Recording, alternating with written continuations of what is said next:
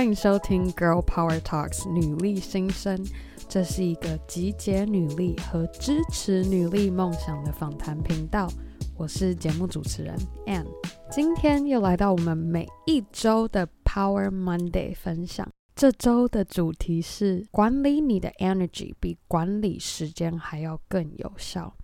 我们平时熟悉的个人管理议题中有一个大家最常拿出来讲的就是时间管理的能力。而近期有许多心理学家还有管理哲学家都提出了一个不一样的看法，叫做管理你的 energy，管理你的能量，而甚至。Google 给员工们开了一个这样的能量管理课程，让 Google 的员工可以下意识的提高工作效率。而这个课程也有被分享出来，写成一本书，书名叫做《Google 人不厌倦的工作术》。所以接下来我就简化说明这个能量的管理心法是什么。首先，这个能量管理的出发点是。每个人有的时间都是有限的，每个人有就是二十四个小时。而当我们就算再怎么减少看剧的时间，还是滑 IG 的时间，总是还是会觉得时间不够用。但反之，能量并不是有限的资源。当我们学会如何有效地管理我们的能量，我们就可以不受时间的限制，而更有效率达成我们给自己设立的目标。每一个人有的能量被分为四种：一是体力，二是感情力，三是脑力，第四个能量是动力。首先，第一个体力其实是非常能够直观了解的。如果没有照顾好自己的身体，没有睡饱，没有吃饱，这样子的体力情况下，你饿着肚子或是没有精神的时候，说真的也很难让自己能够多有效率的去完成任何一样工作。以我个人而言，如果我前一天晚上没有睡饱，早上没有吃早餐，饿着肚子。然后又没有，因为没吃早餐，所以不能喝咖啡，会肚子痛。我那一个早上的整个身体的体力非常的差，而导致我那一天早上的工作效率也非常的糟。所以你也可以多观察，当你自己是如何照顾你的身体，有不同的反应。也许你开始准时吃早餐，你会发现，哎，好像。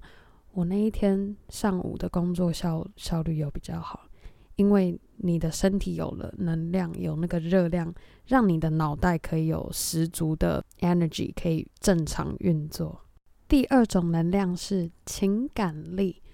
有许多研究指出，当我们在情绪较好的情况下，工作效率也相对的比较好。其实有一个非常。直接的例子，好比面对工作压力的同时，还要面对痛心的失恋，那个过程总是特别的煎熬。因为失恋的痛心消磨了非常多你的情感力，而导致你没有相对满足的情感力能量去面对工作上的挑战。所以在照顾身体的同时，也别忘记要照顾。你的情绪，你的情感，无论是安排下班后的时间跟好姐妹聚一聚，吃个晚餐谈心，或是听着你爱的音乐，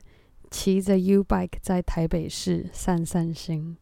做任何一个能够让你放松心情，把负面情绪转为正向情绪的嗜好，都是非常好的方法。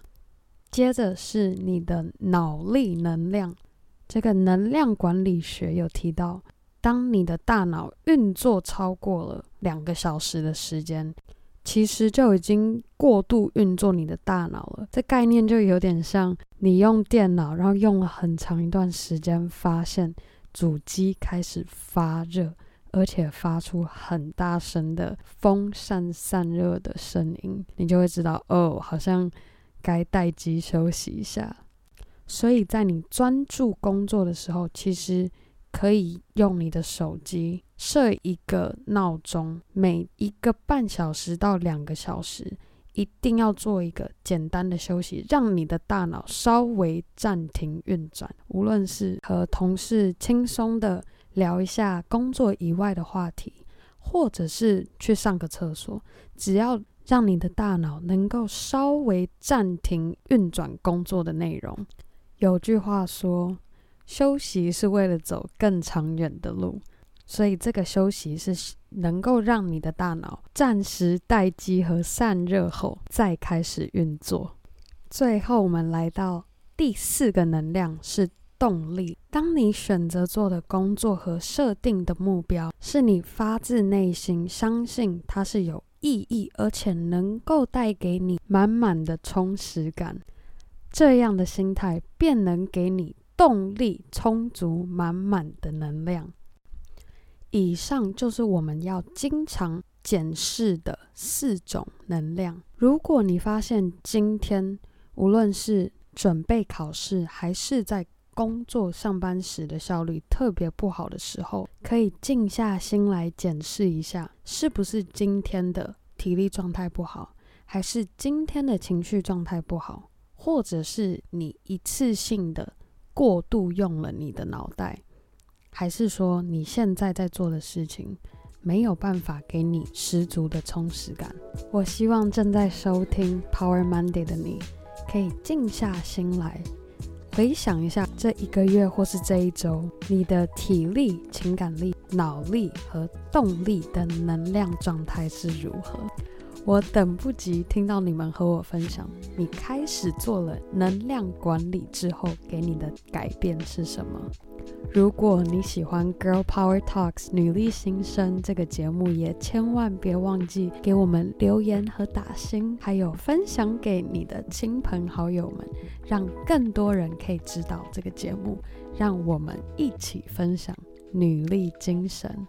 那我们下次见喽，拜。